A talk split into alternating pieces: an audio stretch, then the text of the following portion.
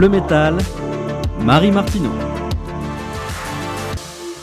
Bonjour à toutes et à tous, bienvenue dans ce deuxième épisode de Bleu Métal, le podcast qui parle toujours de sport, surtout des championnes et des champions français au travers de leur personnalité et de leur ressenti. Qu'est-ce qui fait d'eux des êtres d'exception au destin olympique, autant que de simples humains qui sont faits, comme nous, de failles, de force, d'interrogation et de prise de conscience? J'aimerais vous faire découvrir qui ils sont vraiment et pourquoi ils ont fait briller la France, mais surtout nos yeux. Aujourd'hui, face à moi et dans vos oreilles, elle est jeune, aussi jeune que moi, elle est brune. Elle a les pommettes saillantes et le regard rieur. Elle est quatre fois championne d'Europe, cinq fois maintenant, championne du monde et championne olympique de RSX connue par les profanes comme la planche à voile. À la suite de son sacre à Rio en 2016, elle a donné naissance à une magnifique petite Lou, faisant d'elle une championne émérite combinée à une maman comme les autres. Après un faux départ l'an dernier pour cause de pandémie intersidérale, elle est finalement bel et bien en route pour Tokyo 2021. C'est Charline Picon. Bonjour Charline. Salut. Alors aujourd'hui, on va parler de ta carrière, bien sûr, dans Bleu Métal. On fera un tour par ton enfance et ta construction dans l'âge de bronze. On abordera les sujets qui fâchent, ou en tout cas qui peuvent être clivants, dans Argent Comptant. Et enfin, avant que Pierre Voltier, notre invité précédent, te passe la flamme avec sa question perso, on se penchera sur tes à côté et tes passions, et ça sera hors piste. Allez, c'est parti pour Bleu Métal. Merci d'être avec moi, Charline. Merci à toi de m'accueillir. Bah, écoute, on va essayer de faire ça bien. Comment tu vas? T'es es prête? Un peu stressée? Non, ça va. Ça va, détente. C'est mon moment détente de la journée. ah ouais Ok, génial. Alors, Charline, pour le monde de la glisse, tu es ça. Medalha de ouro e campeã olímpica, representando a França. Riner et Andéol en or, mais aussi la planche à voile. Charline Picon. C'est maintenant qu'il faut tout jouer. Elle est toujours première, Jeanne Picon. Elle est toujours dans la course. Elle est en train de reprendre de la vitesse. France, Picon, attacking. C'est sa course. C'est aujourd'hui, c'est la course la plus importante de sa carrière. Et pour l'instant, elle est devant. L'adrénaline, c'est sûr que c'est mon moteur pour défier l'impossible. Elle apprend ça depuis qu'elle est enfant, avec son entraîneur qu'elle connaît depuis qu'elle est adolescente, Cédric Leroy. Les deux se connaissent par cœur, puisqu'en plus d'être son coach, il a aussi été sa famille d'accueil lorsqu'elle avait 15 ans. Moi, le matin au réveil, euh, je la vois à 100 mètres, je sais exactement comment elle est. Mon entraîneur m'a pris sous son aile. J'ai habité chez lui et sa femme pendant une dizaine d'années. Je sais pas si elle vous a dit, mais je pense que je l'ai fait pleurer, euh, mais de façon bienveillante. Si elle est devant la chinoise, Charline Picon sera championne olympique. Je me souviens que mon entraîneur, avant la manche, m'avait dit ça va être une manche qui va se jouer au physique, Fais-le Fais-le au mental. La chinoise, elle reviendra pas. La chinoise, elle reviendra Elle va être pas. championne La olympique, finish, je la Camille. vois. Il va falloir que quand tu passes la ligne d'arrivée, tu puisses plus tenir ton wishbone. We imagine going to be good to give the gold medal to Charlene Picon. Charline Picon est championne olympique. Charline Picon, reine de la glisse. Olympic champion, Charlene Picon. Charline Picon, championne olympique de RSX. Plus que le palmarès, c'est vraiment ça qui est, ce qui est incroyable, c'est ces émotions qu'on peut vivre et les partager avec, avec les autres.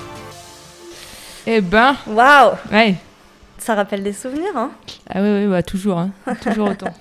Alors, on est en août euh, 2016, tu as 31 ans à ce moment-là, tu participes à tes deuxièmes euh, Jeux Olympiques.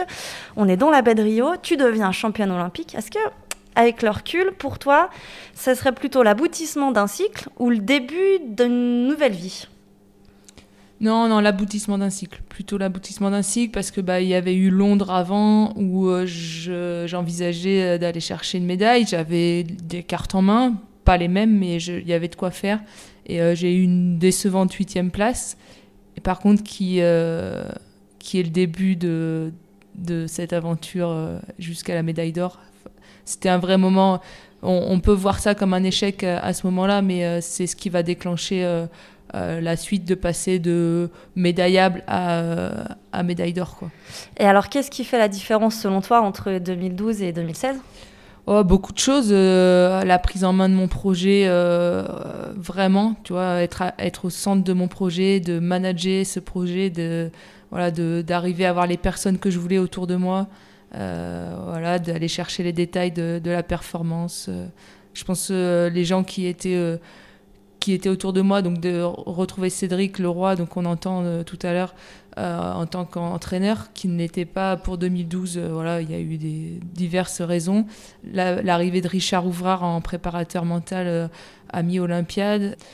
Euh, voilà, la préparation physique. euh, Enfin voilà, il y a eu, il y a eu voilà, plein de. En fait, tout ce que, tout ce que j'ai pu apprendre de Londres, euh, j'ai essayé de m'en servir pour, pour créer le projet 2016. Ouais, t'es arrivé armé quoi, et t'avais construit ta team un peu. hein. Ouais, puis ça marchait très vite. En 2013, euh, Cédric, on a travaillé 2-3 mois ensemble sur le matériel, sur de la technique. Et euh, les problèmes que j'avais dans certaines conditions de vent euh, ont été assez vite gommés. Et 2013, je commence à avoir des super résultats. Et 2014, c'est l'apothéose. Je gagne le mondial, je gagne l'Europe. Euh, je gagnais tout ce que je faisais. Quoi. Énorme. Euh, les JO de Tokyo, les JO de Tokyo sont, finalement reportés à une date euh, inconnue dans un premier temps, puis finalement décalés officiellement d'une année.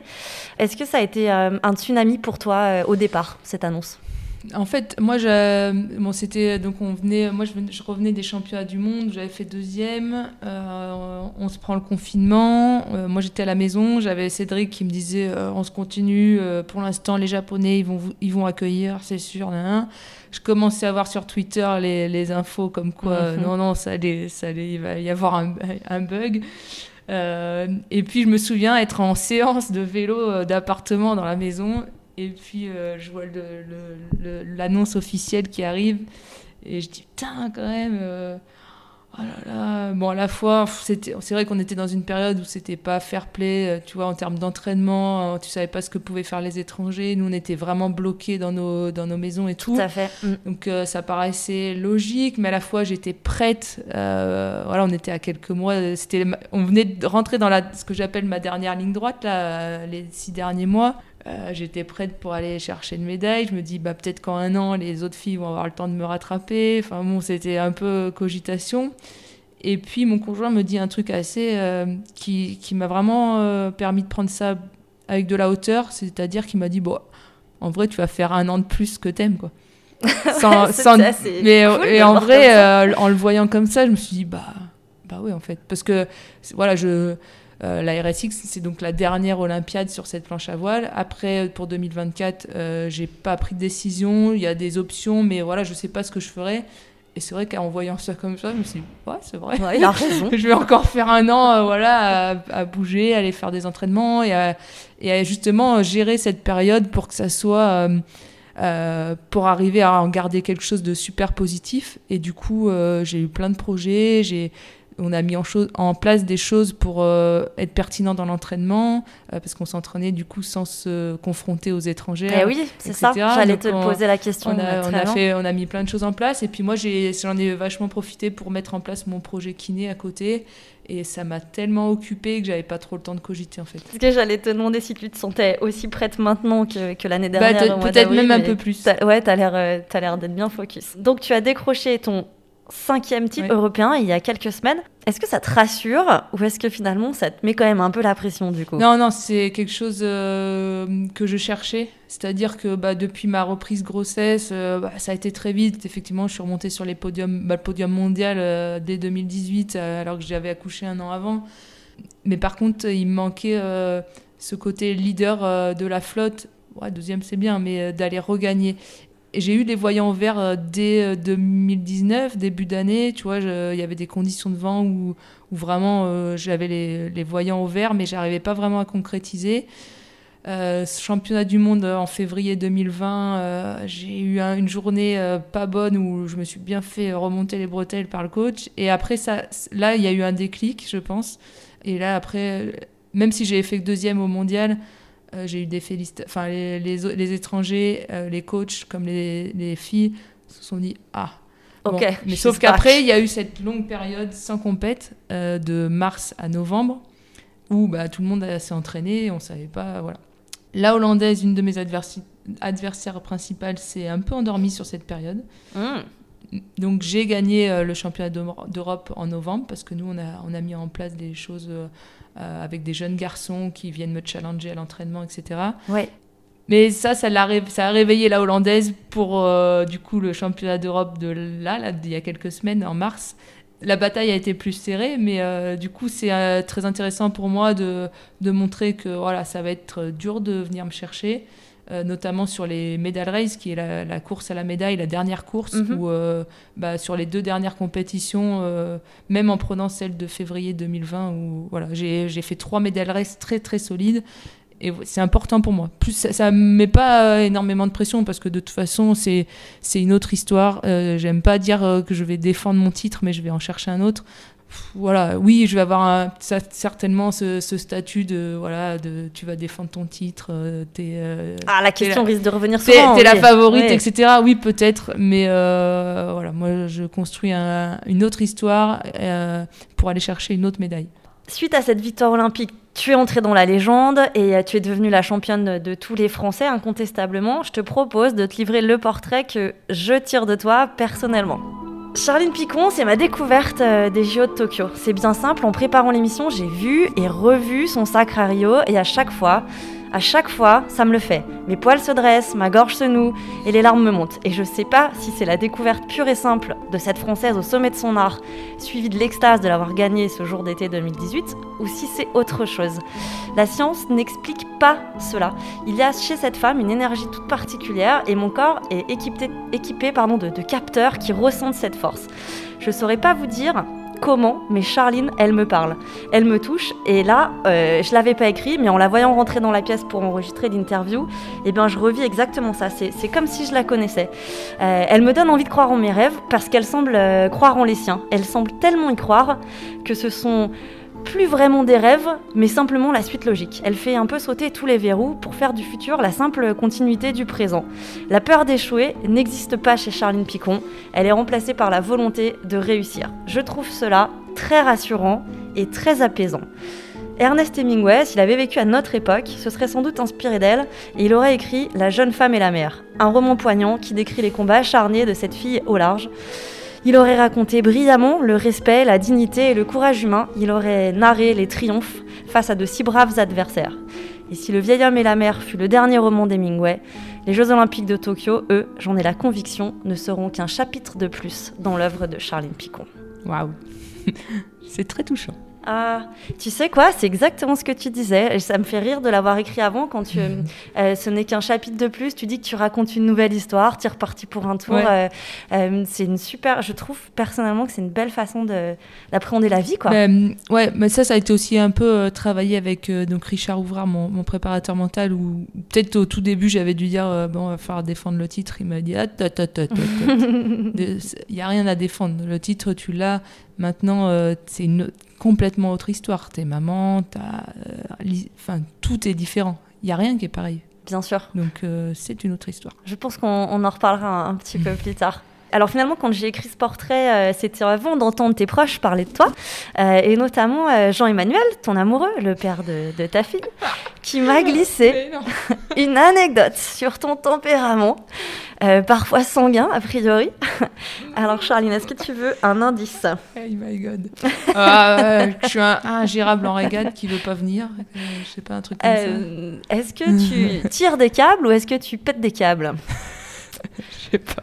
Alors on l'écoute. Salut mon bichon, petite anecdote euh, sur Charline Picon et, euh, et son comportement complètement caractériel. Euh, la Rochelle, un hiver, il a neigé, c'est très rare. On se retrouve avec un peu de glace partout et nous voilà partis avec la voiture de Charline sur le parking du port des Minimes pour faire un essai de conduite sur glace. Après avoir fait un petit stage d'initiation à Flaine en Haute-Savoie, je- j'essaye d'apprendre les prémices de, la conduite sur glace à Charline, qui prend le volant, n'y arrive pas, s'énerve, euh, veut arrêter, euh, parce que quand elle n'y arrive pas, c'est elle elle est vraiment pas contente, et la voilà euh, bougon, euh, en disant j'en ai marre, on arrête, voilà, et on repart à la maison. Arrivé à la maison, il y a deux virages à 90 degrés, dont un premier euh, qu'elle prend un peu en glissant. Je lui dis tiens, ça a l'air d'aller mieux, mais je, ne dis rien parce que je veux pas l'énerver. Et tout d'un coup, elle met un coup de volant et un énorme coup de frein à main. Et nous voilà partis en dérapage, mais n'importe où, n'importe comment, avec la voiture explosée sur un, heureusement, qui nous a arrêté avant une maison sur un trottoir, l'opération. Une euh, roue avant éclatée, une roue arrière éclatée et euh, un bon fou rire à la clé. Ah, purée, ouais, ouais. ouais, je m'en souviens, ouais. Je, je me souvenais pas du côté que j'avais râlé, que je voulais pas le faire. Tu vois, mais- Donc tu tires des câbles et tu pètes des câbles alors.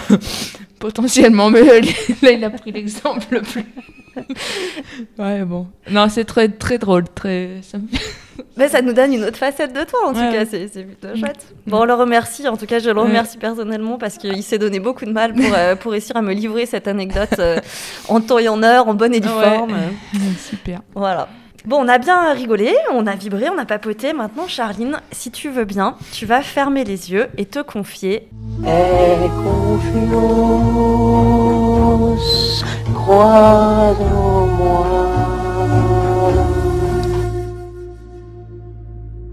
Je te demande de répondre instinctivement et sans trop réfléchir. Tu préfères l'eau plate ou l'eau gazeuse? Plate. La grasse matinée, ça n'existe plus pour toi? C'est très bien, c'était un truc pour les feignants ou tu paierais cher pour revivre un week-end sans enfant juste de temps à autre? Une petite de temps en temps quand même. Quand même. Euh, pour toi, c'est quoi être féministe? Euh, se battre pour la cause des femmes. Est-ce que tu penses que tu es une féministe? Pas tant que Enfin, pas euh, super engagée, euh, radicale, quoi. Je fais ça à ma, à ma façon, on va dire. Euh, Est-ce que tu es toujours une petite fille ou est-ce que tu es déjà une ancienne Oh, J'ai une bonne âme d'enfant. Est-ce que tu as une addiction La pomme. c'est c'est nul. C'est très bien, bah, c'est quand même moins grave que d'autres trucs. Ouais, quoi. ouais. Euh, un artiste, homme ou femme, vivant ou mort, qui t'inspire Un artiste. hein. Un artiste, euh, ouais. J'ai des, des- j'aime bien certaines lectures en ce moment sur euh, sur le développement personnel, etc. euh, mais des trucs qui se lisent assez facilement. Un Laurent Gounel ou des trucs comme ça. Mais On note.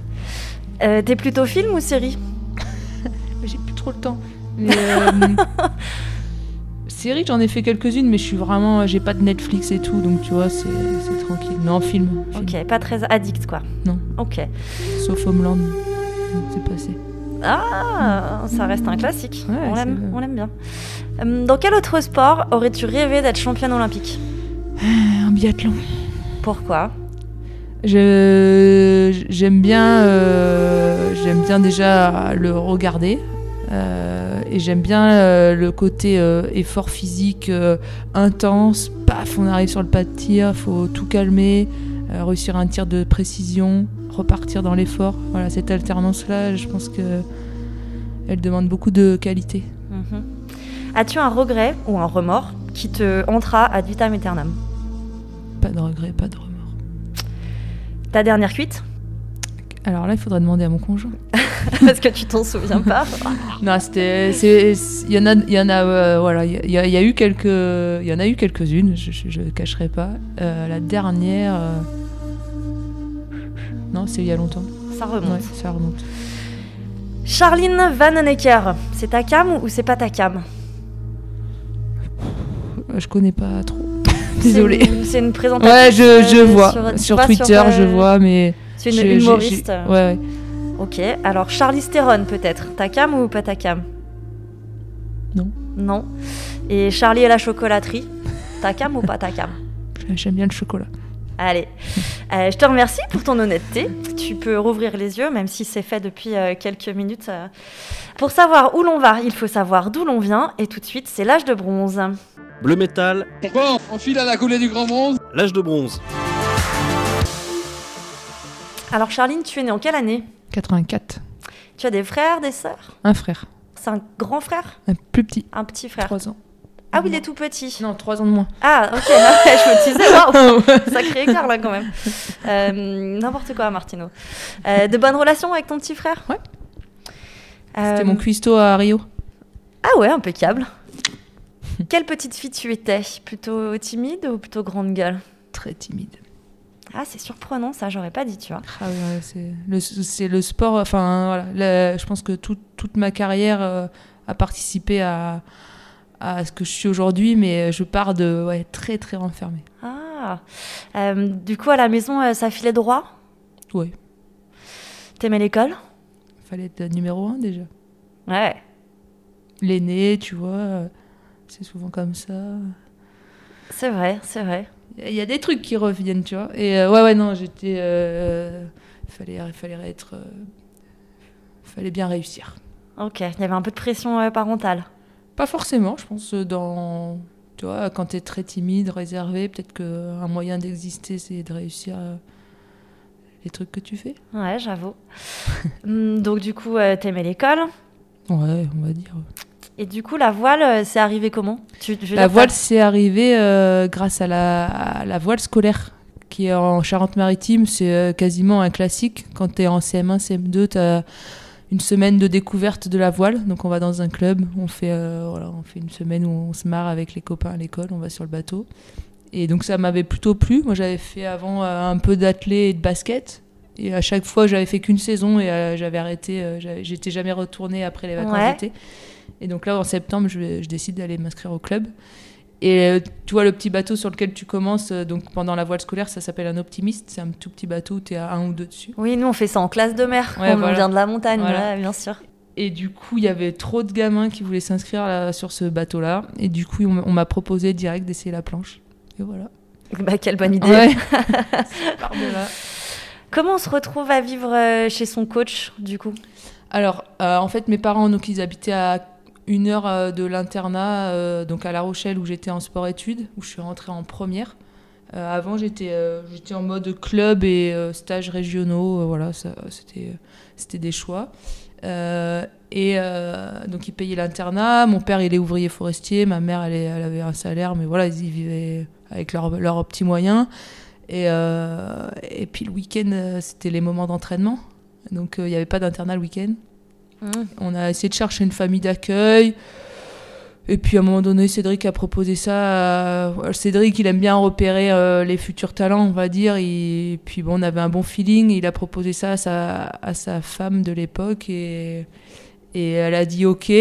Donc déjà, euh, tu vois, c'était euh, cool. Au début, c'était euh, temporaire et puis ça s'est super bien passé. Donc j'ai vu leurs enfants naître. J'ai fait une dizaine d'années, ouais.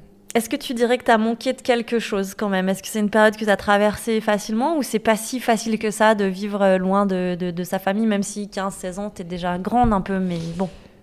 Euh, non, non, non, non. C'était euh, mes parents ont fait beaucoup de sacrifices, mes grands-parents aussi, parce que ben, tu vois, cet âge-là de l'adolescence, euh, moi, je faisais partie de ceux qui veulent pas trop qu'on les voit avec papa, maman ou avec euh, les grands-parents. Sauf que la solution que j'avais quand j'étais bah, un peu plus jeune, mais 13-14 ans, pour aller faire les championnats de France. euh, mes parents avaient pas trop d'argent pour payer bah, le déplacement, la- l'hébergement, la régate, etc. C'est quand même des sports qui, qui coûtent un peu d'argent et du coup euh, mes grands-parents euh, qui étaient très casaniers sont, sont- ont commencé à, à dire bah nous on veut bien on veut bien l'emmener et tout. Donc on partait à la planche sur le toit avec euh, papy mamie euh, sur les compètes. Yes. alors moi j'avais un peu la honte sur le moment. C'est vrai que j'étais j'étais dure hein, c'était j'étais pas très cool. Mais, euh, mais en fait c'est un peu aussi grâce à eux que j'ai j'ai pu euh, faire ça quoi. Et tu vois les deux sont partis euh, sont décédés dans les deux dernières années là. Et et euh, quand j'ai pu leur parler avant, avant qu'ils qu'ils s'en aillent, euh, je les ai vraiment remerciés pour ça, quoi. Ouais, donc ils sont partis, euh, t'as le cœur léger. Ouais, ouais, ouais. Non, c'est des... ouais, ils ont... Enfin, j'ai pas manqué de... J'ai pas manqué de grand-chose. On a entendu dans la prod au début, hein, euh, qui est assez émouvante du reste. euh, il dit qu'il t'a fait pleurer, euh, Cédric, mais il le dit pour ton bien. Euh, ah ouais tu t'en souviens? Bon, on s'engueule tout le temps. Encore maintenant? Non, ça y est, là, on est, on est dans une bonne. euh, Bah voilà, y on se connaît depuis longtemps. euh, on a eu, on a eu euh, ce qu'on voulait à Rio. Mais il te fait plus Mais pleurer. euh, ah ouais, ouais, ouais, on a fait. Je me souviens. alors pour le coup, c'est moi qui vais te donner une anecdote. C'est à Santander en 2013, je crois, régate d'entraînement à pré-mondial. Euh, je fais une manche de 3 C'était une bonne manche, tu vois, sur, sur la semaine et tout. Et là, il, il me défonce à l'arrivée parce que en fait, j'aurais dû gagner la manche. Donc 3 c'était euh, pas suffisant. En fait, sur une semaine de régate, euh, une des manches de 3, si tu fais 3 toute la semaine, euh, tu vas Ça va faire, bien se passer. ouais, tu vas faire euh, tu vas gagner la régate. Et je comprends pas trop et franchement, je prends cher quoi. euh. et là pour m'énerver encore plus, il ramène l'autre française euh, jusqu'à jusqu'au club en bateau, tu vois. Et moi, il y avait pas de vent, enfin c'était la merde et j'avais je sais pas peut-être plus d'une demi-heure à faire en, en, en planche pour rentrer alors que la journée était finie et tout. Il t'a laissé te galérer? Il m'a laissé me galérer. Je suis rentrée, je pleurais. j'ai croisé euh, un athlète, euh, Louis Gillard, je lui dis, je pleurais tout. Mais si c'est comme ça, moi j'arrête la planche, euh, j'en ai ras le bol. Enfin bon, je voulais arrêter, c'était. Et à chaque fois, bah voilà, après, euh, après une ou deux heures, sans se parler, moi ça, je, je supportais pas quand il faisait ça, donc du coup, j'allais frapper, et puis on rediscutait, on réouvrait le dialogue. Mais ouais, non, non, c'était violent parfois. Ah ouais, bah ouais, je vois ça. Est-ce que donc ton, ton petit frère, tu penses que il vit bien ta notoriété Je pense que c'est, hum, ça n'a pas été simple. Aujourd'hui, il est fier, ça c'est sûr. Euh, par contre, je pense que ça a été euh, toujours un peu compliqué pour lui, tu vois, parce que euh, bah, à l'école, je brillais, je fais de la planche à voile, je brille. effectivement, lui, il faut qu'il trouve sa place aussi, mais il a, il a été super. Et aujourd'hui, je pense qu'il le vit bien. Et tes parents, tu penses qu'ils sont fiers de toi autant que ton petit frère? Oui, ah ouais, ouais, mes parents, bien sûr. Ils te le disent? Alors, on est dans une famille euh, où, ouais, mon papa, il, vient du monde, euh, voilà, ouvrier forestier, euh, avec des parents, tu vois, une génération où ils donnaient pas trop leurs sentiments, etc. Donc nous, euh, les moments où on voit l'émotion de mon père, c'est pas tous les jours, quoi. Mais à Rio, j'ai vu des trucs. Notamment, j'ai eu la chance que la sœur de mon conjoint euh, filme euh, tout ce qui s'est passé sur la plage. Ah, pendant que t'étais en mer Ouais, Ok. pendant la Manche, etc. Donc j'ai des images. euh, bon, c'est c'est juste dingue. Merveilleuse idée. Mm. Ouais. Est-ce qu'il y a des choses que tu as vécues pendant euh, l'âge tendre, puisqu'on est sur cette partie de l'âge de bronze, et que tu voudrais absolument faire échapper à ta fille? En fait, euh, euh, alors on va aller même plus loin que ça, c'est que j'ai- eu une grosse période de, galère. Euh, en fait, je sais même pas si j'avais déjà été super bien dans mes baskets. Euh, Il y avait un truc qui, était assez gênant. euh, J'avais des, sortes d'angoisse, tu vois, depuis, euh, depuis longtemps. Et j'ai vraiment fait des, espèces de... Peut-être... On a mis certains ont dit une dépression, d'autres euh, c'était des crises d'angoisse. Bon, bref, on peut mettre le nom qu'on veut dessus, mais euh, et ça faisait des vagues. Tu vois, il y a des moments où ça allait très bien, des moments où c'était la galère. Et euh, euh, là, à ce moment-là, tu m'aurais posé la question de est-ce que j'aurais voulu changer des choses Je t'aurais dit oui, je veux enlever toutes ces, toutes ces moments de Ah. bad, quoi, parce que c'était juste l'enfer. Mais tu penses que ta famille le décelait, ça, ou tu le bah cachais oui, bien Non, non, ça, j'en ai. bah, je- j'étais. en fait, j'ai toujours voulu vraiment m'en sortir de, de, de ce, de ce mal-être. Et, euh, et j'étais en permanence en discussion avec ma- mes parents. Euh, Cédric aussi était au courant. J'ai vu des psys divers et variés. Euh, mais ça n'empêchait pas euh, que euh, le meilleur moment, c'était quand j'étais sur ma planche et que ça m'empêchait pas de performer et de, et de me construire jusqu'à euh, la découverte de Richard Ouvrard. Donc euh, il n'y a pas si longtemps, 2015.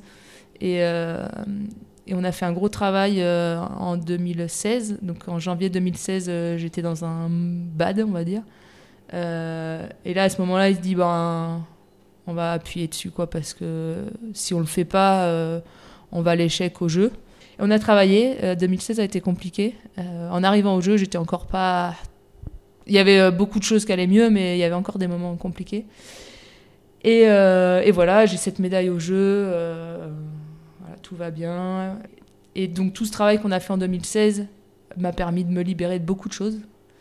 Et aujourd'hui, tu me demandes si je veux. Aujourd'hui, donc euh, là, là tu es en train de me demander si, j'ai- si je voudrais euh, changer un peu des, des choses de ce que j'ai vécu. Ouais, ou s'il y a des Et choses qui te que font je peur voudrais- et que tu voudrais pas que ta Ouais, fille ouais, ouais. vive, quoi. Mais euh, du coup, tout, ce, tout mon parcours aujourd'hui, si tu me demandes de changer un truc, je ne changerai rien. L'argent n'a pas d'odeur, mais peut-être a-t-il un son. C'est argent comptant. Bleu métal. Voulez-vous laisser l'argent ici? Je ne crois pas, non. C'est l'argent de la France. Argent comptant. Alors, c'est la rubrique où on parle des sujets qui fâchent, euh, des sujets qui clashent, donc on quitte ton enfance. Euh, J'ai choisi un, un- un sujet de circonstance pour toi. On est le 28 août 2018 et Nicolas Hulot annonce sa démission du gouvernement. Est-ce que nous avons commencé à réduire nos émissions de gaz à effet de serre? La réponse est non. Est-ce que nous avons commencé à réduire l'utilisation des pesticides? La réponse est non. Est-ce que nous avons commencé à enrayer l'érosion de la biodiversité? La réponse est non. Je vais prendre pour la première fois la décision la plus difficile de ma vie. Je ne veux plus me mentir. Je ne veux pas donner l'illusion que ma présence au gouvernement signifie qu'on est à la hauteur sur ces enjeux-là. Et donc, je prends la décision de quitter le gouvernement. Aujourd'hui. Vous, vous, Vous l'annoncez. vous êtes sérieux là? Oui, je suis sérieux. Je me pose la question, suis-je à la hauteur? Qui serait à la hauteur tout seul? Où sont mes troupes? Qui ai-je derrière moi? Est-ce que tu te souviens de cette annonce? Pas spécifiquement, non. Mais euh, c'est un sujet qui me parle, euh, qui me parle bien maintenant. Mhm.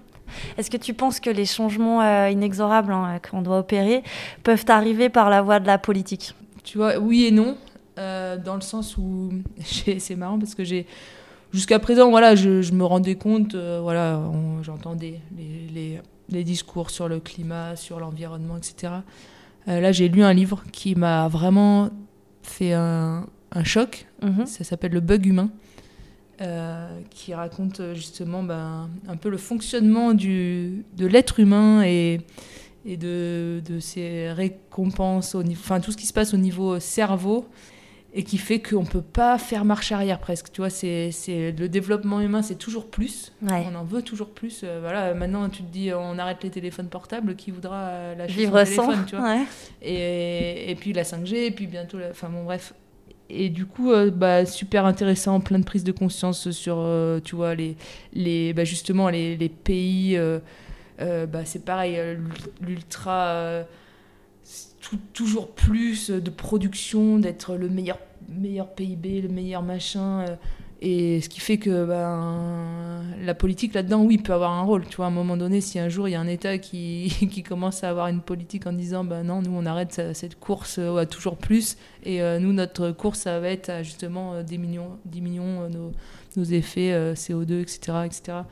Euh, Enfin, tout ce qui peut se faire, euh, ça serait incroyable, mais Il risque c'est- de pas être élu deux C'est un peu utopique parce Ouais. que effectivement, les gros pays, euh, enfin là, je lisais dans ce livre, il parle de, tu vois, par exemple le Bitcoin, euh, les, les, les trucs, euh, des, les serveurs qui tournent, tellement ça produit de chaleur et de, de mauvaises euh, de trucs, ils les ont foutus sous les glaces dans les pôles et ça fait fondre la glace mais ça tout le monde s'en fout tu vois. Et ça c'est pas prêt de s'arrêter quoi. Et c'est oui oui chacun peut avoir euh, des gestes au quotidien euh, tu vois moi j'essaye d'aller moins au supermarché d'être sur production locale etc Euh, je prends conscience de trucs, mais même, enfin, tu vois, l'avion, bah, c'est quelque chose que qu'on a du mal en tant que sportif à diminuer parce que bah, on doit se déplacer. Oui, inexorablement, t'as pas trop le choix. en Mais, même euh, temps. par contre, euh, voilà, si tout le monde fait ces efforts-là, je pense que malgré tout, le plus gros effet et le plus gros impact, c'est cette ultra-modernisation, euh, ultra. Euh, voilà les grosses entreprises euh, enfin voilà c'est les là il y a des, des, des gros dossiers et, et je vois pas comment on va faire avancer les choses Oui, parce que euh, tu dis un peu que c'est à nous de faire euh, le job, et je, je l'entends, et pareil, hein, j'essaie de, de faire plein de, de petits efforts. Je trouve que Ouais, nos que enfants sont petits- vachement ouais, mieux vont éduqués, être, déjà. Peut-être mieux éduqués, mais je pense que, enfin, tu vois, quand on, quand on commence, je savais même pas moi, mais genre euh, Gmail et tout, quand t'as tes mails qui sont stockés, qui font tourner des serveurs euh, H24, Mhm. euh, ben ça c'est hyper polluant, quoi. Oui. Alors toi, tu as quand même choisi de t'engager. Tu prêtes ton image euh, à une marque de matelas éco-responsable qui s'appelle euh, Ebac. Il y a un équipe... Combinaisons qui font des combis en huîtres. Et un équipementier qui prône euh, le biosourcing, Zoris, tout à fait. Si je t'offre deux minutes pour convaincre euh, ceux qui ne le seraient pas encore euh, de se pencher sur leur propre façon de consommer. Bah ouais, bah, lisez le bug humain déjà. Je pense franchement, c'est une lecture euh, qui peut faire un, choc. Enfin, pour moi, euh, c'était un sujet qui était important pour moi, mais je pense que là-dedans, il y a plein d'exemples qui te disent mais non, mais c'est pas c'est pas possible quoi. Et euh, du coup, ouais, bah, les, les efforts qu'on peut faire au quotidien. Déjà, bah là, le premier truc qui nous saute aux yeux, c'est ces masques qu'on trouve dans la nature, quoi. Les masques euh, au bord de la plage, les masques dans l'eau, les masques dans la forêt, les masques dans la, même dans, la neige, dans la montagne. Mais donc voilà. Après, il y a, tellement de gestes au quotidien qu'on peut essayer de faire que je pense que c'est important. Mais il faut faut vraiment avoir cette prise de conscience de de, de l'impact qu'on a sur l'environnement dans, nos, dans, notre, dans notre quotidien et notamment, euh, tu vois, c'est un truc con, mais quand tu as 1000 mails stockés sur euh, Gmail, euh, voilà. Mais Ouais. Il y a peut-être moyen de faire le tri. il y a peut-être moyen de faire mieux. Je suis fière de ces partenariats-là que j'ai avec ces marques parce que à leur échelle, ils essayent de d'avoir d'avoir le moins d'impact sur l'environnement. et ouais, je, je suis vraiment contente de- d'être associée à ça. ouais. Sortir des sentiers battus, tenter de s'extraire du cercle, s'ouvrir au monde autant qu'entretenir son jardin secret, c'est hors piste. Bleu métal, Écoute mon pote, si t'as la trouille, faut pas faire du hors-piste. Ouais. hors piste.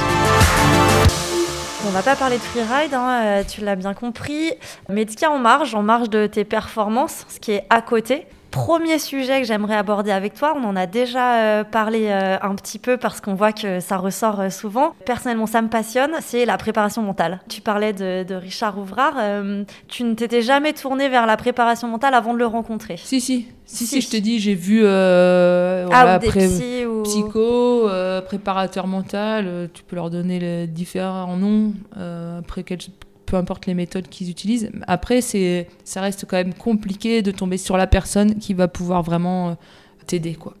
Est-ce que tu veux qu'on écoute ce qu'il avait à dire? Allez Hello Charline, Euh, je voudrais témoigner euh, ce que j'aime, ce que je vois euh, chez toi comme qualité. En premier, ta volonté et ta détermination. Tu es vraiment une grande professionnelle. L'autre qualité que j'apprécie et qui fait de toi une grande championne, c'est le plaisir que tu prends dans le combat. Le stress, tu en fais ton, hors d'œuvre, ton plat de résistance. Tu le manges. Et c'est parce que tu rêves en grand. L'ex-présidente du Liberia, Helen Johnson Sirleaf, cite ceci. Si vos rêves ne vous font pas peur, c'est qu'ils ne sont pas assez grands. Toi, tes rêves, ils sont vraiment grands. Je crois que tu fais la preuve à la fois de ton appétit et de ton grand rêve en t'engageant pour les JO de Tokyo. Deuxième Olympiade et j'imagine pour un deuxième titre. Maintenant, j'ai une question pour toi, euh, mais c'est aussi un avertissement pour tes adversaires. Quel genre de combattante es-tu? Ah ah Eh bien, je t'en prie. Ah, on va faire ça au mois de mai, Richard, arrête. hein. Euh, quel genre de combattante je suis euh, euh, L'image du lion, on, a, on avait un peu vu, on avait un peu vu ça, mais c'est- vrai que ah, il le dit, hein, mon moteur, c'est, enfin voilà, le stress quand j'ai l'adrénaline qui va dans dans les veines, c'est assez. Je pense que ça réveille ouais, la, voilà, la combattante euh, en moi et, et la, la- la lâche rien quoi. D'ailleurs, euh, Julien, bon temps, est un peu perturbé parce qu'il y a des fois, il me demande avant, euh, avant la manche, avant le départ, euh, comment tu te sens. Tu vois, il me sent pas forcément euh, super, je sais pas si on pourrait dire motivé ou quoi, mais en fait, une fois que je suis sur la ligne, il y a un truc qui s'active. Et du coup, moi, avant, je peux pas lui dire oui, oui, j'y vais, je suis taqué, j'y vais pour le combat.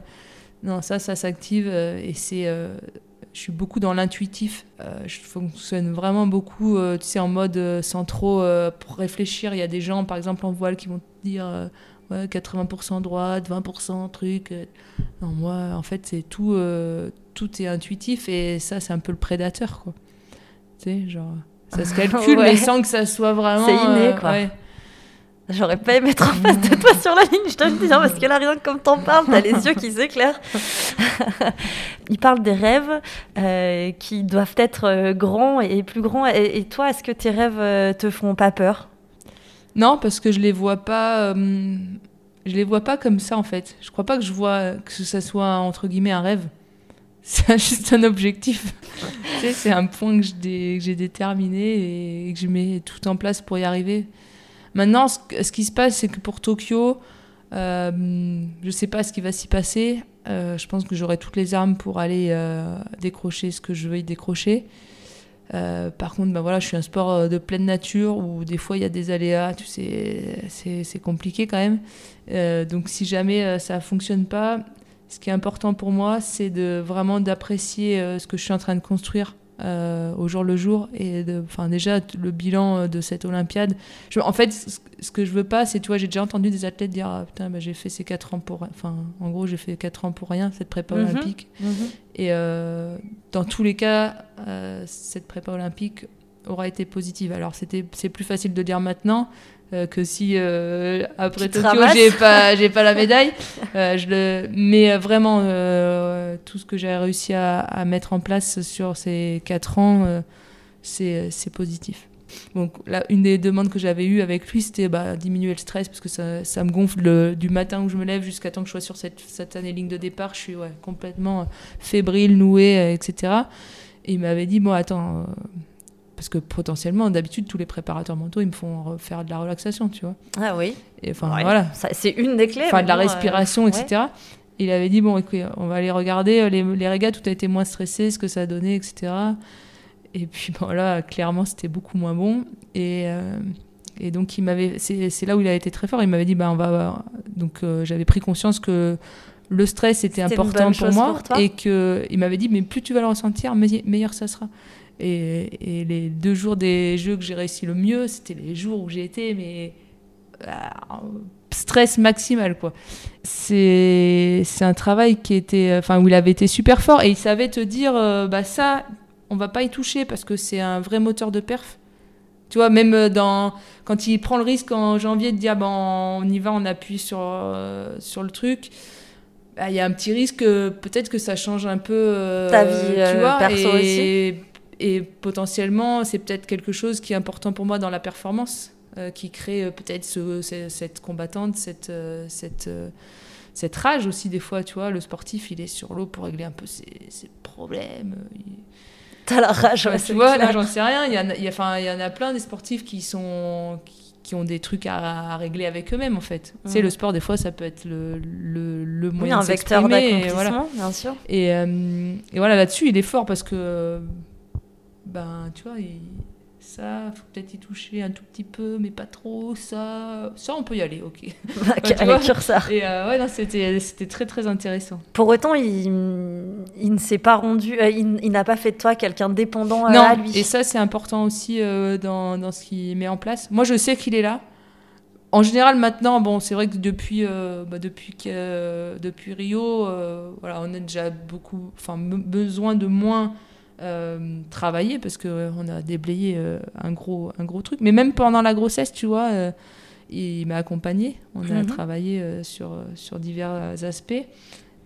Et voilà quoi, il, Oui, ça sort complètement de, de l'aspect purement Ouais, par contre, effectivement, c'est pas devenu un gourou, quoi. C'est-à-dire qu'aujourd'hui, euh, quand euh, il a pas de nouvelles, c'est que, C'est que ça va.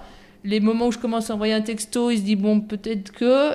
Et puis, euh, puis là, sur les quelques dernières compètes, j'ai pris euh, l'habitude de faire un petit, euh, un petit WhatsApp audio, tu sais, je leur envoie à tous ceux qui sont pas, en fait, le préparateur physique, tous ceux qui me suivent. Ouais, mais qui et sont pas qui sont pas là, je leur fais un petit débrief de chaque manche et tout. Du coup, c'est c'est sympa. Mais effectivement, ça peut être aussi le risque de devenir, entre guillemets, dépendant d'un d'un praticien de, comme ça. On va changer un petit peu de thème dans les à côté et les, les hors-pistes. Euh, tu fais partie du club assez fermé des championnes olympiques, euh, quand même peu. Mais tu fais également partie du club euh, beaucoup plus ouvert des mamans. Question piège, tu préfères quel club? Bah, celui des mamans championnes olympiques.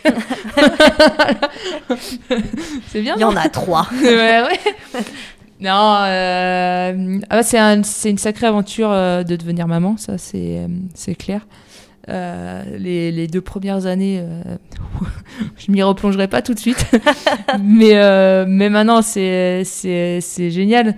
Ma pauvre petite Lou, elle, elle a rien demandé et c'est pas facile aussi.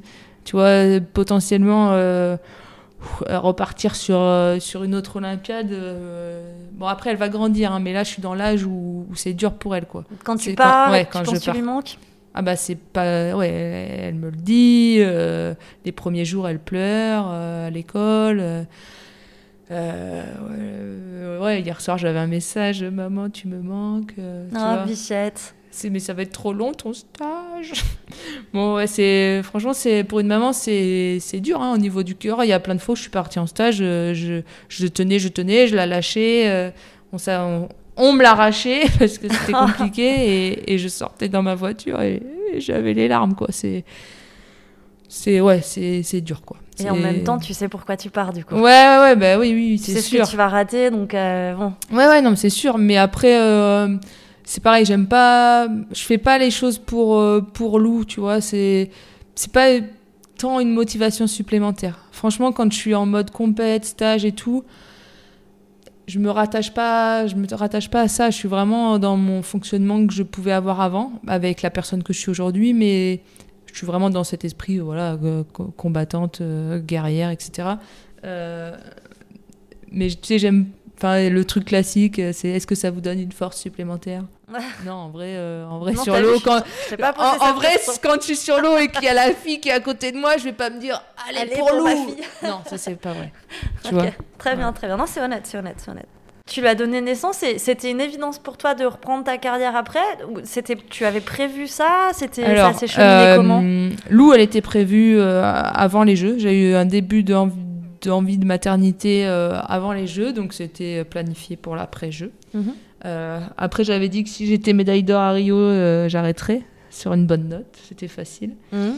Et puis, euh, et puis mon conjoint euh, a eu les bons mots en me disant euh, mais que non, je pouvais pas arrêter. Quoi. Il- en gros, il m'a dit euh, voilà, même si on a ce, projet d'enfant, euh, on sera derrière toi pour, euh, pour t'accompagner sur une autre Olympiade. Et c'était primordial pour moi. C'est-à-dire que si lui m'avait dit euh, bah là, déjà, on a fait. ça fait huit ans qu'on qu'on est sur des Olympiades, c'est dur. Euh, voilà, j'aurais peut-être dit, bah ok, euh, tu veux devenir maman, euh, ça va être compliqué, parce que lui, il est kiné, euh, il fait du 8h-20h, tu vois, donc en termes d'organisation, quand je suis pas là, c'est compliqué, c'est presque euh, 15 jours par mois, enfin, euh, il faut aussi, euh, voilà, moi j'avais atteint mon objectif, donc euh, j'aurais pu aussi dire, bah voilà, on privilégie vie de famille et un autre équilibre. Oui, et passer à la. autre Mais chose, vu qu'il m'a incité à y aller, voilà. Et puis après, bah, je savais pas trop ce qui allait se passer une fois que j'aurai l'enfant dans les bras, parce que là, bah, c'est encore une autre étape. Tu te dis peut-être que tu vas te dire, tu sais, tu sais pas quelle que maman, ça. tu sais pas quelle maman tu vas être, si tu vas être la super protectrice, que tu vas pas la lâcher d'une semaine. Donc voilà, bah après, en fait, pendant toute ma grossesse, dès que je voyais un plan d'eau, j'avais vraiment des images de régates euh, et que je me rendais compte que c'était c'était dans les tripes quoi. J'aime trop ça quoi. Est-ce que tu penses que tu connais mieux ton corps après avoir vécu euh, une grossesse? Est-ce que ça a fait des changements chez toi? Non. Non, pas spécialement? Non, pas spécialement. En vrai, bah, j'ai j'ai pas eu une grossesse compliquée. Euh, j'ai eu un accouchement compliqué parce que je voulais pas de pas de péridurale, pas de machin, nanana, nanana. La lionne. Et euh, et j'ai eu les contractions pendant je sais plus une trentaine d'heures euh, sans que ça fonctionne, mais c'était des contractions quand même très douloureuses. Donc au bout de Un voilà, faux je- travail, Ouais, le truc sympa. c'est ça. Ouais, ouais, ouais, ouais. Donc euh, ça s'est terminé en césarienne d'urgence, euh, très très compliqué. On a cru qu'à un moment donné c'était le drame, mais non. Elle était là et euh, et après bah après j'ai vite repris euh, mon poids de voire même moins qu'avant, tu vois. Après il a fallu reconstruire le physique et et maintenant euh, non je suis enfin mon rapport à à mon corps euh, c'est comme avant. Est-ce que euh, c'était prévu euh, que euh, ton, ton, ton, ton conjoint et ta fille aillent à Tokyo et du coup ça a changé C'est quoi le plan là? Ouais, ouais, ben en fait, je voulais mettre en place ce que j'avais mis en place à, à Rio, c'est-à-dire que j'ai pas l'habitude qu'il soit sur les compètes. Donc, euh, le, à Rio, ce qu'on avait mis en place, ça avait été travaillé avec Richard encore. Richard, sort de là. Ils étaient arrivés la veille de ma medal race. Du coup, je les avais juste vus le soir, un petit bisou. Et, et- donc, il y avait mes parents, mon frère, mon conjoint, ses enfants, etc. Et, euh, et ils avaient fait. bah, donc moi, j'avais fait ma race sans, sans trop. euh, Enfin, je les avais juste vus le- la veille. Et puis après, du coup, le, le but, c'était voilà, médaille, j'avais besoin qu'ils soient là pour le partager. Pas médaille, j'avais besoin qu'ils soient là pour euh, Te. Mhm. Et, euh, et puis ensuite, c'était de profiter d'une semaine euh, ensemble. Moi, j'avais fini, j'étais disponible parce qu'en fait, la semaine où je suis en compète, je suis pas du tout disponible. Ok, j'aimerais euh, aussi qu'on parle euh, d'un dernier euh, point d'à côté, c'est ce projet euh, de salle de kiné que, tu, as, que tu as lancé, alors j'imagine conjointement avec le père de ta fille. C'est parti d'où? Alors ça, en fait, j'ai mon diplôme de kiné depuis 2010. Après Rio, je m'étais dit que si j'arrêtais, bah voilà, l'idée c'était de remettre le, le diplôme en, en service. Et sauf que pff, faire kiné en comme ça en remplacement ou en libéral. euh, En fait, bah, le problème, c'est qu'en tant que sportif de haut niveau, c'est que tu vis des émotions intenses. Mhm. Tu as besoin de challenge. Il faut que ça vibre. Il faut que. Et alors certains peut-être ont besoin après euh, après une carrière de justement de retomber tout ça et d'être dans un dans une vie beaucoup plus calme. Euh, mais je pense pas que ça fasse partie de mon profil. Et donc j'ai commencé à à réfléchir. En fait, j'avais envie de trouver un projet qui allait me brancher, tu vois, enfin qui allait me challenger. Mais j'arrivais, enfin j'ai mis du temps vraiment. Et c'était pas forcément que de la kiné parce que je m'intéresse beaucoup bah, à la préparation physique. Euh, du coup là, je suis en formation sur euh, un sujet de l'état de forme. Euh, la nutrition, j'adore. Bon, je, je tournais là-dedans et je savais pas. Et, et puis, ben, je manque, j'arrivais pas. En fait, tu sais, j'étais passée par l'INSEP ou par des structures comme ici après Manon, euh, où je voyais que ben, quand tu finis l'entraînement, tu peux enchaîner sur, euh, on va dire, une récup, euh, que tout est fait en fait pour la performance, quoi. Et en fait, à bah, La Rochelle ou comme dans certaines villes où il y a la voile, il n'y a pas ça, quoi. Il y a le pôle France avec la salle de muscu, mais mais après, tu, tu vois, les moments où je rentrais d'une grosse compète et que je voulais aller faire une régate, ben, on allait en talasso. C'était pas désagréable, mais et puis il manquait toujours des trucs. Il y avait souvent pas le froid. La cryo Euh, La cryo, Mhm. ouais, ou les bains froids. Bon, là, ça a commencé à cogiter sérieux et je me suis dit, bon, il y en a marre. Je vais monter un truc où il y aura euh, bah, tout ce qu'il faut euh, pour, pour un sportif, quoi. Et, euh, et donc mon conjoint avait son, son cabinet de kiné depuis euh, plus de 20 ans et je l'ai embarqué dans le projet. Quand même, lui, il est plutôt en fin de carrière et il est franchement, c'est cool qu'il Oui, ait un suivi, super tu vois. en même temps. Et donc, euh, bon, au fur et à mesure, on a trouvé un bâtiment. Ça, c'est pareil. C'est, bah, tu sais, moi, j'aime bien croire au, au choix que tu fais vraiment, que c'est ouais. toi qui, qui, qui, qui fait prendre un virage à ton chemin de vie. Et puis, des fois, bah, c'est les petits, leur les petits hasards de la vie qui t'emmènent sur un chemin. Il n'y a vois pas vraiment de hasard là, je crois. non, non, mais là, pour le coup, non, mais, hum, mais ce que je veux dire, c'est que l'addition des deux fait, euh, Que fait ça des- marche. que c'est ta vie, toi, c'est que c'est ton chemin. Et donc là, bah, en fait, si, c'était un peu un hasard parce que euh, ce bâtiment-là est arrivé pile au bon moment, machin, donc on achète, on était en Australie pour, euh, pour mes championnats du monde, enfin bon, bref, le truc euh, trop bizarre. Et puis on crée, euh, on crée notre truc. Enfin, j'ai créé le projet pendant le, le premier confinement. C'est J'ai génial. fait les plans, j'ai fait euh, les appels d'offres, euh, j'ai fait le recrutement pour les kinés, j'ai fait euh, la communication, enfin j'ai tout fait.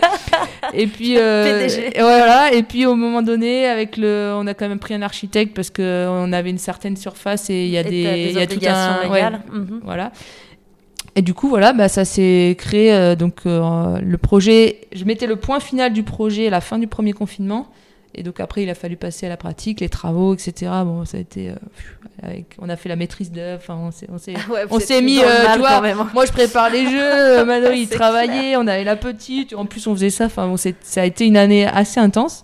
Et puis, on a ouvert, euh, on a ouvert le, le 1er mars, euh, donc quasiment un an après, avec euh, un bain chaud, un bain froid, la cryo, euh, une salle de rééducation haut de gamme. Ouais. des, on a une- un outil de travail de Du ouf, top, quoi. du feu de Dieu. De ouf, de ouf. Bah, tu vois, finalement, j'ai l'impression en t'écoutant que c'est ça qui fait que t'es bien dans tes baskets euh, et que tu vas aller, euh, tu vas aller au jeu euh, de manière hyper. euh, Ouais, franchement, ce projet, il, est, il était important. Tout Et, notamment, enfin, cette année particulière, tu vois. Hmm. Parce que, enfin, j'étais la tête dans le guidon. euh, J'allais en stage, j'arrivais à peu près à lâcher. Bon, je répondais quand même à l'artisan, enfin, tu vois.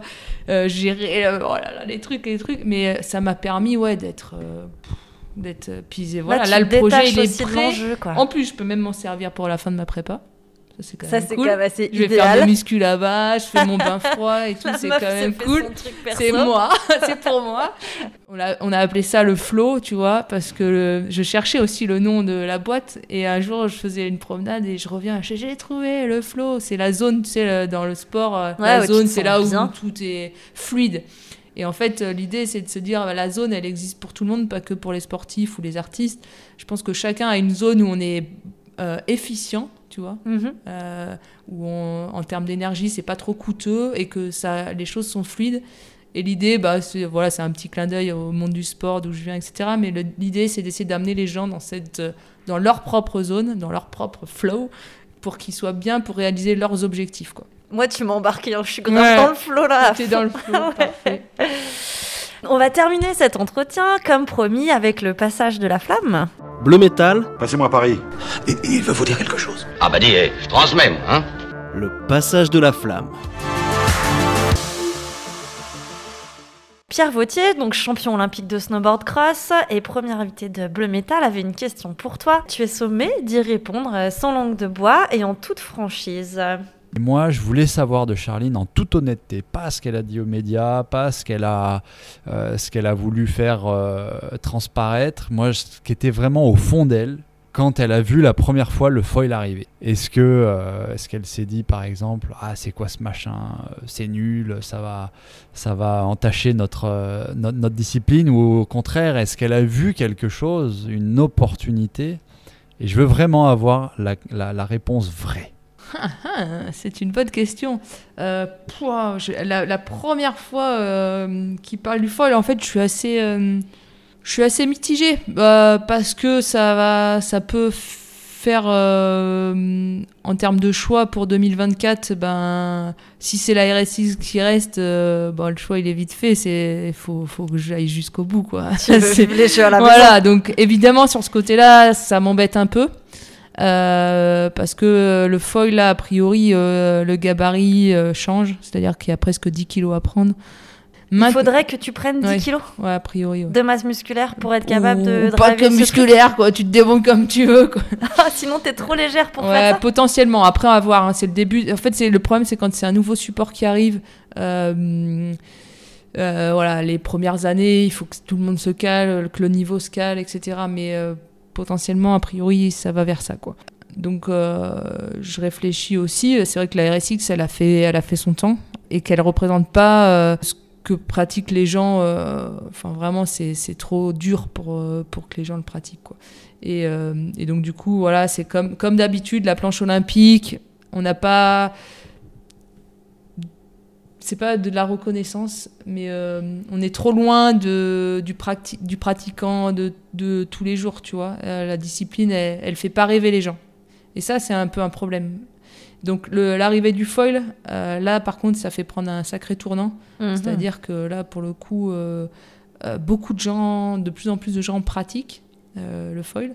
Donc, les, les pratiquants vont pouvoir euh, bah, rêver en regardant les champions euh, de foil olympique. Et, euh, et ça redynamise vraiment le, le côté planche à voile. Donc, si je regarde pas mon côté perso-perso, euh, l'arrivée du foil est une bonne, est une bonne chose. Mais t'as essayé du coup, j'imagine. Évidemment, euh, le foil, t'as quand même des bonnes sensations. T'as kiffé ou pas J'ai pas encore pris le virus parce que euh, j'avais, c'était un risque. En fait, on n'est que deux là, donc du coup, un garçon, une fille à préparer les jeux en RSX. Tout le monde est passé en foil. Et euh, le problème, c'est que tous ceux qui sont passés en foil, ils ont, ils ont le virus, quoi. Tu as presque. bah, Le problème, c'est que tout le temps, tu as de la vitesse. Il n'y a plus de manches où il y a tu vois, du pumping, où c'est dur, où ça avance pas trop. Et il y avait vraiment, je me disais, il y avait le côté un peu risqué à, à kiffer plus le foil que la RSX. Et en fait, je kiffais tellement ce que je faisais en RSX que je me suis dit, quel intérêt à prendre le risque de moins aimer à faire de la RSX aujourd'hui à un an des Jeux? Donc euh, oui, j'en ai fait un tout petit peu, mais même pas la planche olympique sur une, une autre planche. Mais voilà, non, pour l'instant, j'ai pas, pas du tout approfondi le sujet. J'arrive à voler, mais pas très longtemps. Enfin, moi, c'est. Pour l'instant, je suis pas, suis pas encore en mode compète. Mais tu vas voler, Charline. Voilà, le métal, c'est déjà terminé. Et Charline, vraiment un immense merci d'avoir euh, joué franc jeu et de nous avoir un petit peu permis d'en savoir plus sur ta matière bleue. Je te souhaite de t'amuser, de voler euh, comme une folle aux Jeux Olympiques euh, cet été. Quant à vous, chers auditeurs, j'espère que vous êtes régalés à écouter euh, Charline et je vous donne rendez-vous très vite pour un nouvel épisode avec un autre grand champion, un petit peu plus grand que Charline, mais simplement par la taille. Pour ce numéro 3, ce sera Alain Bernard qui sera avec nous, notre nageur de légende. D'ici là, n'hésitez pas à nous suivre nombreux sur les réseaux sociaux, Podcast. Et n'oubliez pas, comme l'a dit Hillary Clinton cette fois-ci, chaque enfant a besoin d'un champion.